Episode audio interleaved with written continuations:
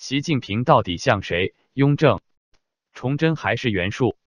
近年来，中共官媒和海外评论人士都在给习近平画像。御用文人说，习近平执政风格颇似清朝皇帝雍正，铁腕治贪，且干时宵衣，恭俭辛勤。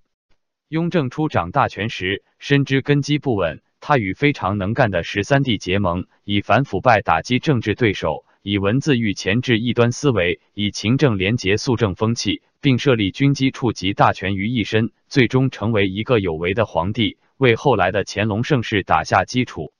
习近平上台后，亦与最能干的王岐山结成习王体制，在勤政、节约、集权、对付网络意见领袖等方面学足前人的做法，尤其在反腐败方面，与雍正的铁腕几乎如出一辙。被雍正打掉的最大老虎，莫过于年羹尧。年是康熙年代的进士，累积军功，升任四川总督，其后青云直上，大将军、总督、太保。一等功等衔头及爵位一个接一个，威风八面，简直一人之下，万人之上，私心膨胀，最终变成大老虎。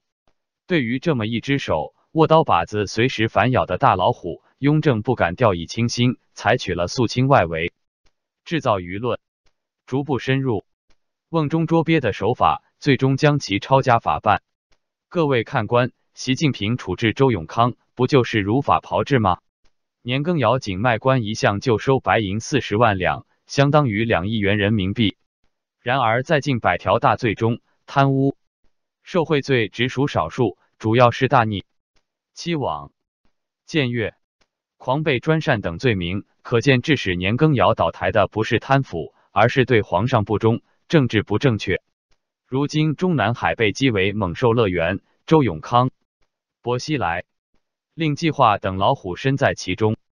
曾红极一时的《雍正王朝》一书作者二月河指出，面对改革大潮，中国需要像雍正那样的铁腕人物来匡正时弊，使我们能够沿中国梦这个健康大道向前迈进。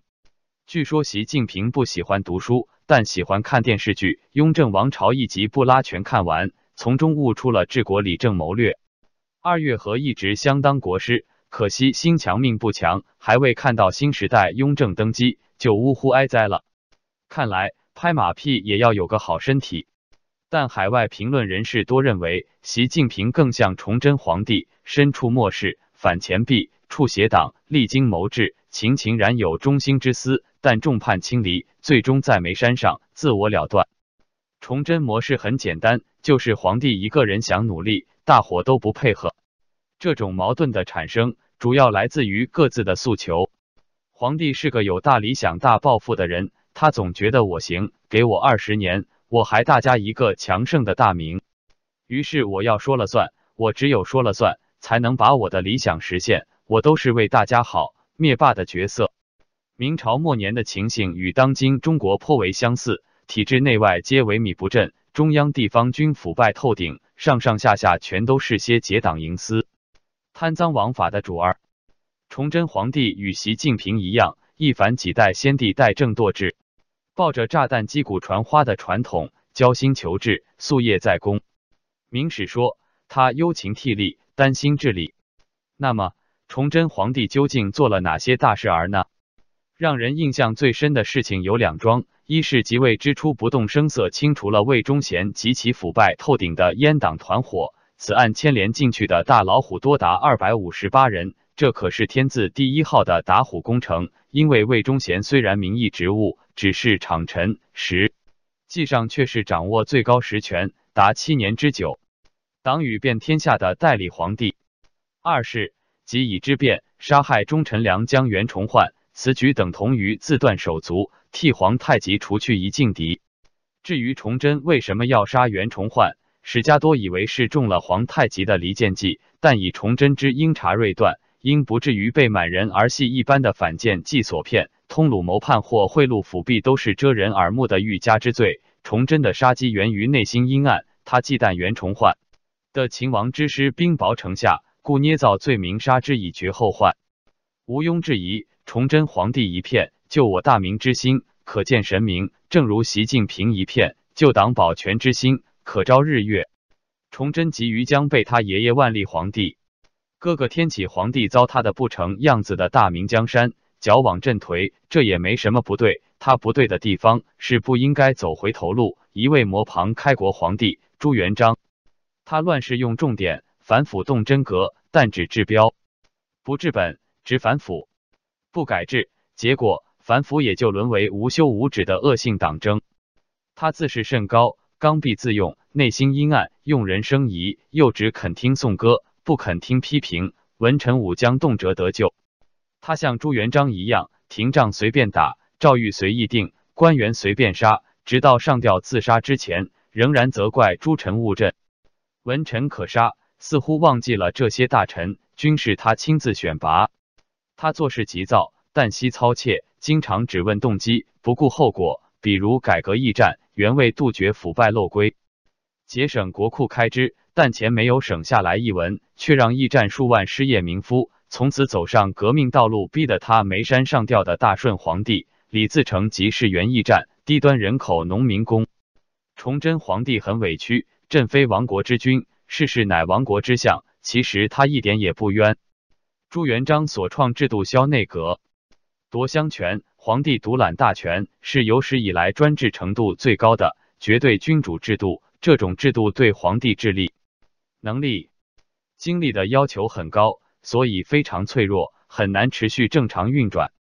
正因为有那些不称职、不敬业的朱家皇帝，才让明朝的绝对专制制度有所松弛，而得以延续。一旦回归了朱元璋之治的原教旨主义，反而大事不好，亡国在即。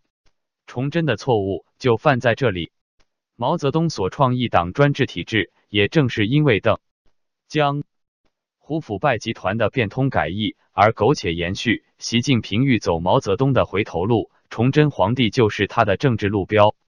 如此看来，习近平更像崇祯，但也有学者认为，习近平既不像雍正，也不像崇祯，其实更像三国时代的袁术。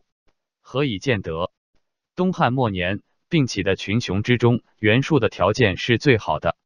袁术是司空袁逢之子，汝南袁家四世三公，标准的门阀。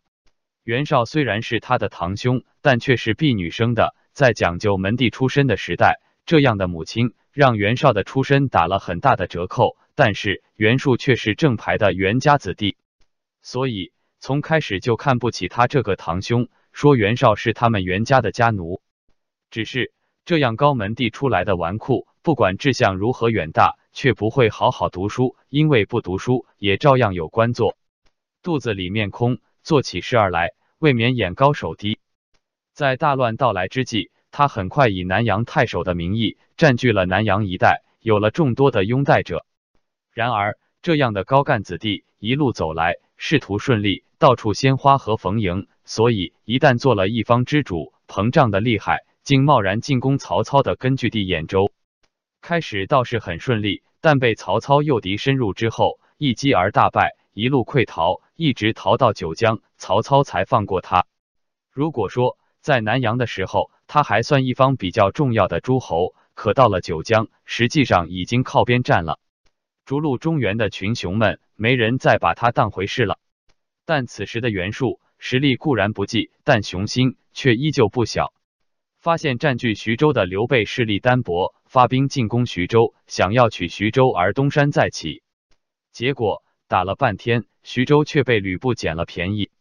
这时，局促九江的袁术干了一件当时群雄没有一个人敢干的事儿——称帝。在曹操占据整个北方之后，孙权去信劝曹操称帝，曹操还说这小子是要把我放在火上烤。可袁术仅有江淮间弹丸之地，还要称帝。尽管朝廷已经衰落的不成样子，但冒天下之大不韪称帝的还没有第二个。他心里想着的就是他们家的四世三公的威势，自我感觉只要他把大旗竖起来，就会号召天下，英者云集。然而袁术称帝之后，不仅没有赢得他预期的声势，反而导致众叛亲离，连昔日的部下孙坚之子孙策。也在离开他之后开始攻击他。原来作为盟友的吕布也借此翻脸，在四面楚歌、叠连吃败仗，在身边人纷纷离去之际，袁术病死在了离寿春不远的江亭。临死前想讨一碗蜜水喝，宫里的宦官说只有血水，哪有蜜水？在袁术得意之时，孔融就说袁术不过是冢中枯骨，不足为惧。所谓冢中枯骨，意思不过是说这种纨绔子，无非是借父祖辈的威势而已，膨胀的太厉害，肚子里空空如也。看穿了。不过是一架子枯骨而已。乱世是出枭雄的时代，但光靠父祖的余荫肯定是不行的。志向太远大，可肚子太空，也不几事儿。习近平身处中共红朝末世，正宗红二代，有保父辈红色江山的责任感，痴迷于毛泽东的霸道，但读书太少。纵然大腹便便，肚中却空空如也。治国理政从电视剧中学的一招二式，但终究花拳绣腿。习近平革命理想高于天，尽冒天下之大不韪，取消国家主席任期限制，以致天怒人怨。其不学无术堪比袁术，文字狱堪比雍正，其命运堪比崇祯。